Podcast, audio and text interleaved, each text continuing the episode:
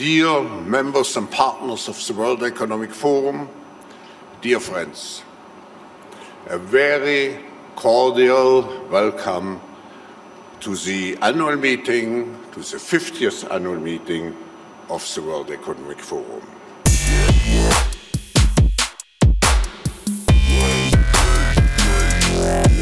Olá!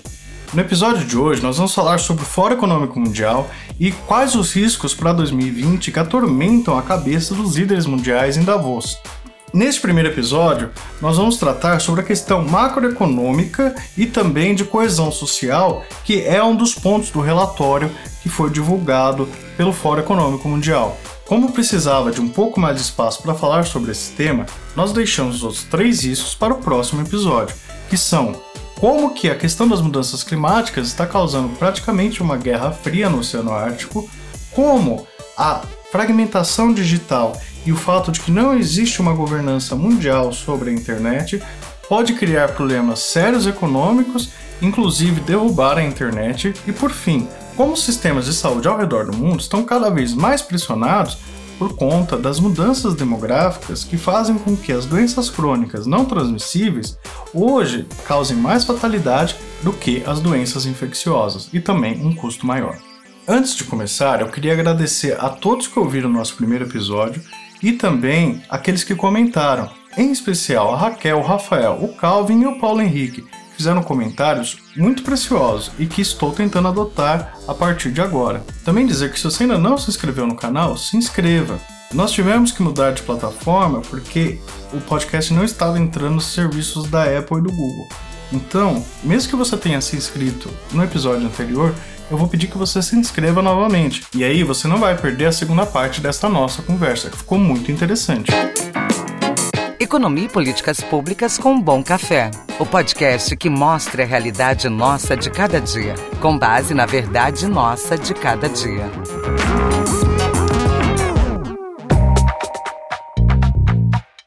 Vamos então ao tema de hoje, que é o Fórum Econômico Mundial que ocorre em Davos provavelmente o evento mais elitizado des, deste planeta azul terrestre que é o planeta Terra.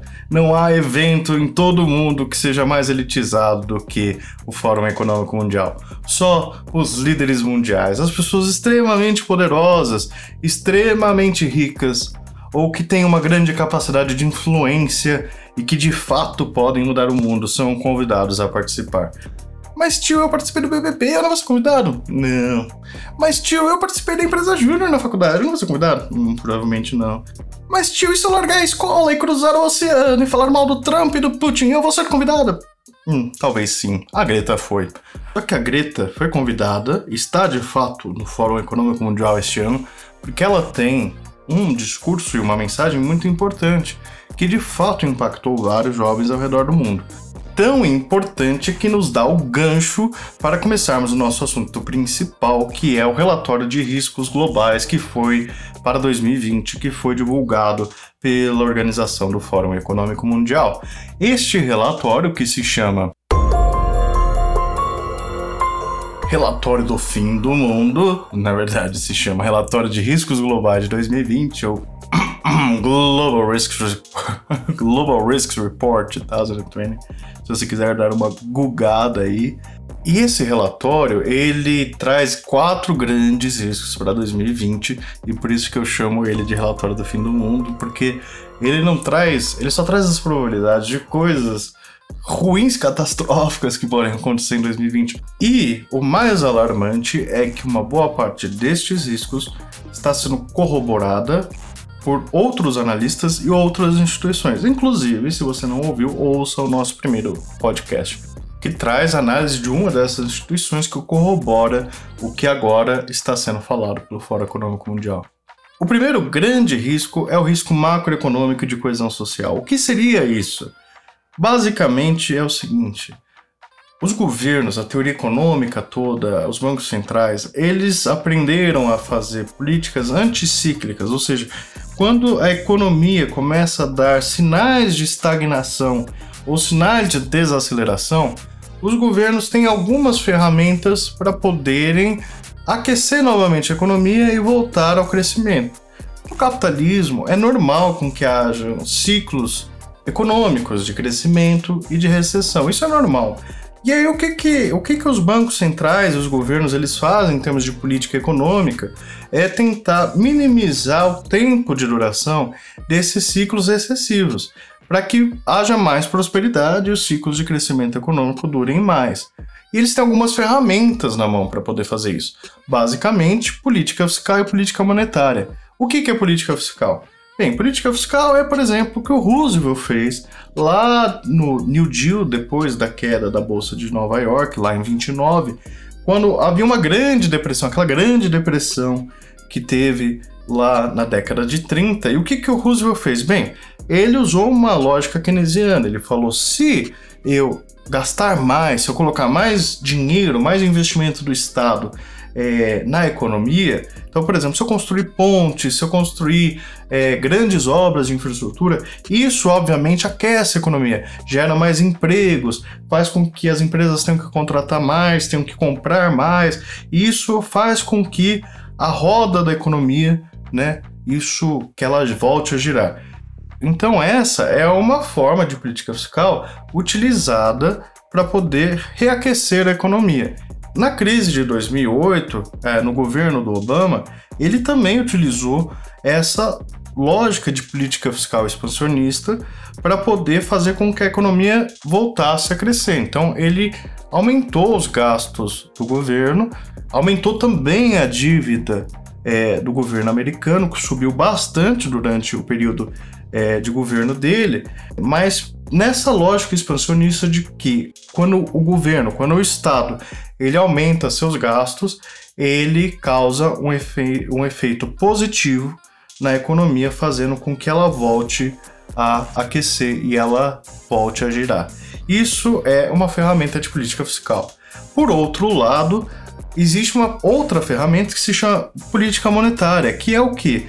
É quando um banco central, então, por exemplo, Banco Central brasileiro, ou Fed americano, ou Banco Central europeu, ele aumenta ou reduz a taxa de juros para pisar no acelerador ou para pisar no freio da economia. Então, quando ele aumenta a taxa de juros, ele deixa o crédito mais caro. Existe um mercado de títulos e tudo mais que é onde essa taxa é definida. Aí quando o Banco Central sinaliza que ele quer aumentar a taxa de juros, o que ele está dizendo é, olha, o crédito vai ficar mais caro. Porém, eu, governo, eu, é, Estado, eu vou remunerar aquelas pessoas que emprestarem dinheiro para mim por uma taxa maior. Então você tira, você enxuga o dinheiro que está na economia e ao você tirar esse excesso de moeda que está circulando, você faz com que exista menos moeda, e ao existir menos moeda, por aquela lógica de demanda e oferta, você segura um pouco os preços. Essa é a lógica. Então, quando você aumenta a taxa de juros, você deixa o crédito mais caro, mas você também reduz a quantidade de moeda circulando. E aí, como tem menos moeda, e aí é como se você falasse assim: bem, se eu tenho se eu tenho 100 reais no bolso e a outra pessoa também tem 100 reais no bolso e nós dois queremos comprar, digamos, um café, é, por aquela lógica de oferta e demanda, o café pode ser que custe, ao invés de um real, custe dois. Mas se nós tivermos só 50 reais no bolso, provavelmente o preço do café tende a cair. E essa é uma forma de você segurar a inflação. O contrário, quando você abaixa a taxa de juros, você quer causar o efeito contrário, você quer colocar mais dinheiro, você quer injetar liquidez na economia, você quer colocar mais dinheiro em circulação. Então você fala assim: olha, agora ao invés de pagar, digamos, é, 10% de juros ao ano, eu vou pagar só 5%. E ao pagar só 5%, eu estou sinalizando para o mercado o quê? Que eu quero aumentar o crédito, eu quero, eu quero que o crédito fique mais barato, eu quero que tenha mais dinheiro circulando na economia. Eu quero que as pessoas, ao invés de ter 50 reais no bolso, que elas tenham, supondo, 100. E ao terem 100, elas possam comprar mais. Por quê? Porque já não tem inflação. Então, meu problema não é mais inflação, meu problema, meu problema é estimular a economia, é fazer com que haja mais dinheiro circulando.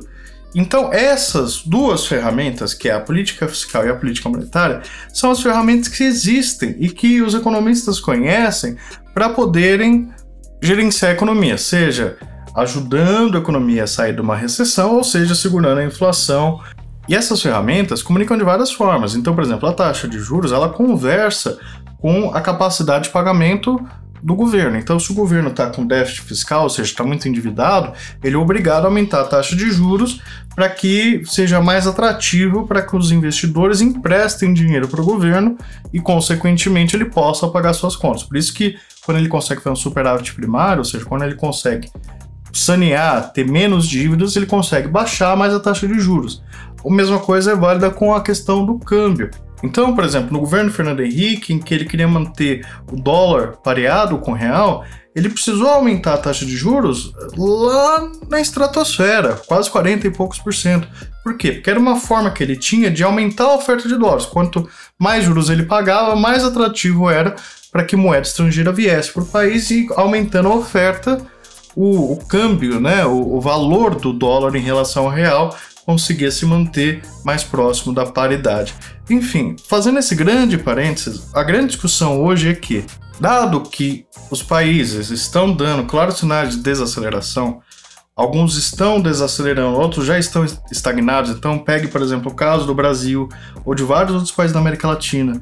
Na Europa, o Reino Unido que vai ter uma redução no seu produto interno bruto, ou mesmo a Alemanha que está dando sinal de desaceleração, e a Alemanha é o grande motor da Europa, é, e sempre foi um estado que estava bem economicamente, então o fato de eles estarem desacelerando é preocupante. Outras grandes economias, como a economia dos Estados Unidos ou a China, também começam a dar vários sinais de desaceleração em vários setores diferentes da economia. Então, é, fora os países que já estavam numa situação de crise fiscal antes e que continuam nessa situação. Qual é o grande problema?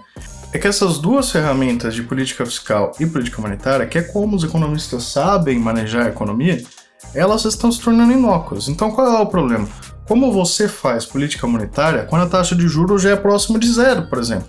Ou quando você não consegue mais baixar a taxa de juros porque você não tem margem para isso. Ou, como que você faz política fiscal quando você é um estado que já está completamente endividado, que não consegue mais aumentar o seu endividamento, que já está numa situação fiscal muito precária? Que ferramentas que os estados podem utilizar quando eles não conseguem nem mais fazer política monetária porque eles não têm mais margem para poder é, gerenciar a taxa de juros, por exemplo, para poder abaixar ainda mais a taxa de juros, permitindo com que a economia aqueça, nem conseguem mais investir, colocar mais dinheiro do, do, do, governo na economia, porque o Estado já está completamente endividado, já não consegue mais pagar suas contas e, portanto, também tem a sua margem de fazer política fiscal reduzida. O Fórum Mundial, o Fórum Econômico Mundial, ele usa um termo que chama Synchronized Slowdown, ou seja, parece que está havendo um, uma, uma desaceleração sincronizada entre as diferentes economias e várias delas enfrentando o mesmo problema, que elas têm margens muito reduzidas de política fiscal e muito reduzidas de política monetária. E aí a questão é como resolve-se isso? E ninguém sabe a resposta.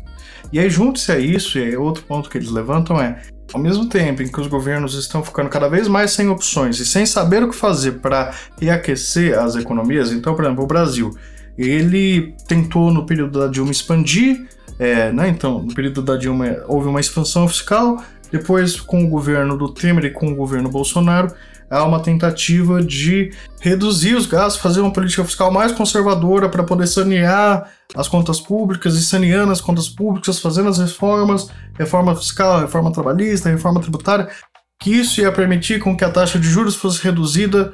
Ok, a taxa de juros já está baixa, as reformas estão sendo feitas e, no entanto, a economia continua dando sinais de que não vai recuperar de forma tão rápida como as pessoas esperavam. E isso é verdade para o Brasil, é verdade para outros países da América Latina, é verdade para outros países ao redor do mundo. E aí a grande questão que ele que se coloca nesse relatório é e as pessoas, como é que os, os cidadãos, né, as pessoas que moram nesse país, é, vão se comportar com relação a isso? Porque o que está se vendo ao redor do mundo é que o clima político está cada vez mais deteriorado, as pessoas estão cada vez mais insatisfeitas, o número de protestos vem aumentando. Estamos vendo uma volta de ideologias totalitárias, ultrapolarizadas, ultra extremadas, que não se importam muito com a democracia, que não se importam muito com diversos valores que foram construídos com muito suor desde o fim da Segunda Guerra Mundial. E essa falta de coesão social junto, combinada com a inabilidade dos governos de poderem fazer política fiscal e política monetária, é o que faz com que muitos acreditem que a situação dessa vez é um efeito rebote da crise de 2008 e que, portanto, é muito pior do que a crise que ocorreu lá do subprime americano, porque ela tem elementos assim que são explosivos, que é uma grande satisfação popular, uma grande falta de coesão social e a inabilidade desses governos de poderem fazer política fiscal e monetária. Então, esse é o grande risco que traz esse relatório para 2020, em linha também com o que a gente conversou no último podcast. O Fórum Econômico Mundial ainda traz três grandes riscos que, por causa do tempo, eu vou tratar num segundo episódio. Na verdade, no episódio 2, parte 2. Então, se você ainda não se inscreveu, se inscreva, porque o próximo episódio vai tratar os outros três grandes riscos, que é basicamente o risco do aquecimento global e das mudanças climáticas, o risco da fragmentação tecnológica e como que os sistemas de saúde públicos não estão conseguindo lidar com as novas demandas que as sociedades estão trazendo. Muito obrigado por nos ouvir até aqui e se inscreva. Se inscreva no canal e não perca nosso próximo podcast.